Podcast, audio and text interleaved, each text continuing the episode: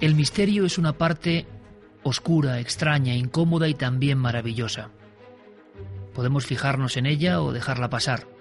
Sin embargo, es extraño que no conozcamos a nadie o nuestra propia familia que no haya vivido experiencias difíciles de catalogar.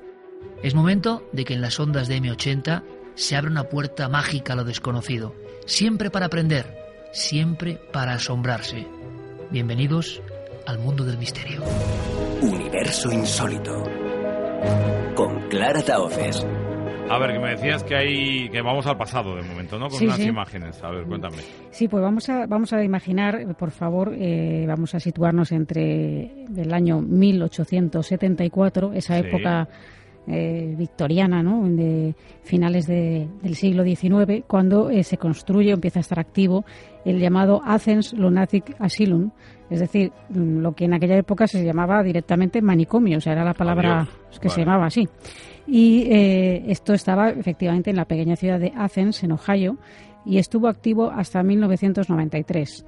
En este lugar, pues hubo de todo, desde veteranos de guerra, niños, mujeres discapacitadas o con algún tipo de enfermedad mental, epilepsia, gente que tenía epilepsia, adicciones, gente que por masturbarse me su- consideraba que estaba enferma en aquella época. Y también iban a este hospital. Iban a ese hospital porque casi todo era gente que era pobre y que habían sido o bien abandonados por sus familias o estaban en situaciones muy precarias y no tenían modo de, de mantenerse. Entonces, pues por allí mm, vivían eh, durante el tiempo que se supone que hasta que un familia los acogía cosa que no solía ocurrir con frecuencia y la mayoría terminaban muriendo allí.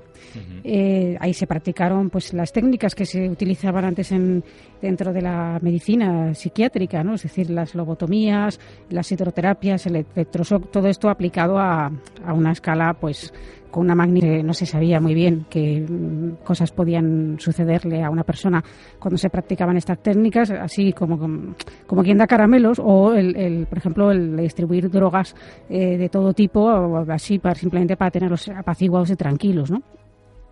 tanto si les hacían falta como si no. Y bueno, pues este lugar, eh, actualmente los terrenos que, que, eran un lugar bastante extenso, eh, forman parte de lo que es la Universidad de Ohio en la actualidad. Y en el suelo del ático, en una de las habitaciones, hay una mancha.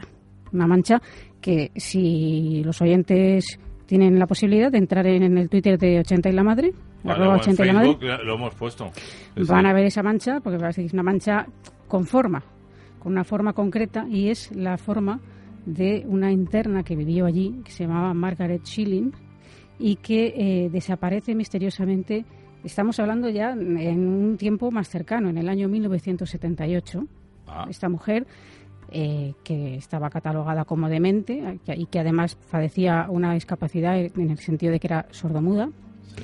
eh, bueno, pues mm, esta persona pues estaba interna allí y eh, durante en ciertos periodos había algunos internos que se les tenía permitido pues vagar por el recinto, incluso por los jardines y que luego pues ellos volvían, ¿no? Es decir, tenían la vida hecha. Allí no eran gente, algunos no eran gente que por supuesto peligrosa y algunos ni siquiera estaban enfermos, te quiero decir.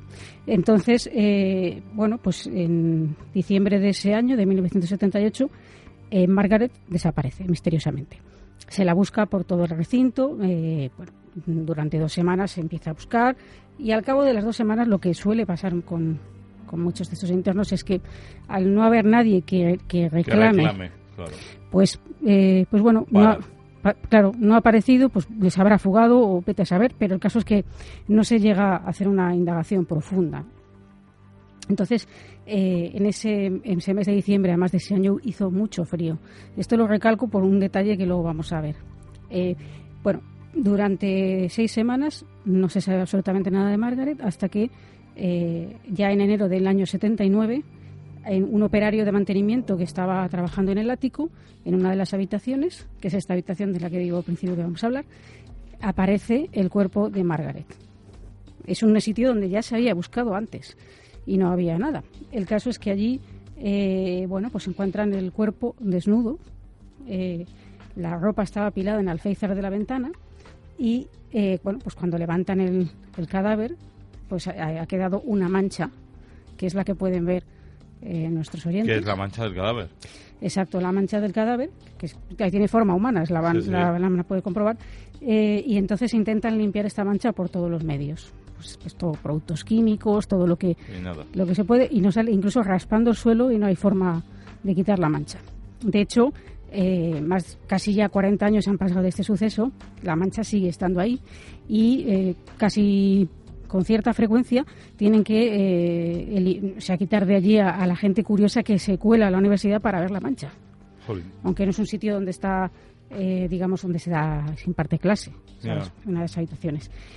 Bueno, hay un, aparte de esta mancha, hay un pequeño misterio en torno a la muerte de Margaret, porque, eh, como decíamos, pasadas dos, semanas prácticamente se olvidan de ella. Eh, no hay archivos policiales sobre, sobre su muerte, solo o sea, recortes de prensa que siguen el caso durante un poquito de tiempo y ya se olvida por completo.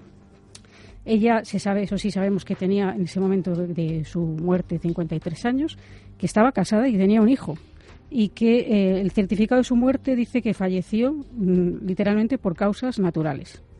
Pero bueno, eh, en pesquisas posteriores pues han llegado a la conclusión de que probablemente murió de frío al quedarse encerrada en esa habitación y tener esa discapacidad de ser sordomuda y no poder gritar para, para alertar de que, Estaba de que ahí. estaba ahí. Pero claro, esa habitación ya se había registrado. Por otra parte, si hacía tanto frío, si murió de frío, desnuda. exacto, que hacía desnuda. Eh, el caso es que eh, no se sabe, no se sabe. Lo que sí es verdad que en el año eh, 2008 se analizó la mancha por parte de investigadores de la propia Universidad de Ohio y se llegó a la conclusión de que esa mancha eh, pertenecía a una mancha cadavérica que había dejado, Sí. pues claro, haber estado un cuerpo tanto tiempo en un sitio, pues deja como una impronta y que eh, posteriormente al hacer esos intentos de limpieza que no consiguieron limpiarla, pues mm, también se había erosionado el suelo y de ahí que lo que vemos es un poco eh, una mezcla entre la descomposición del cadáver que hubo y los intentos por, Por limpiar. por limpiarlo.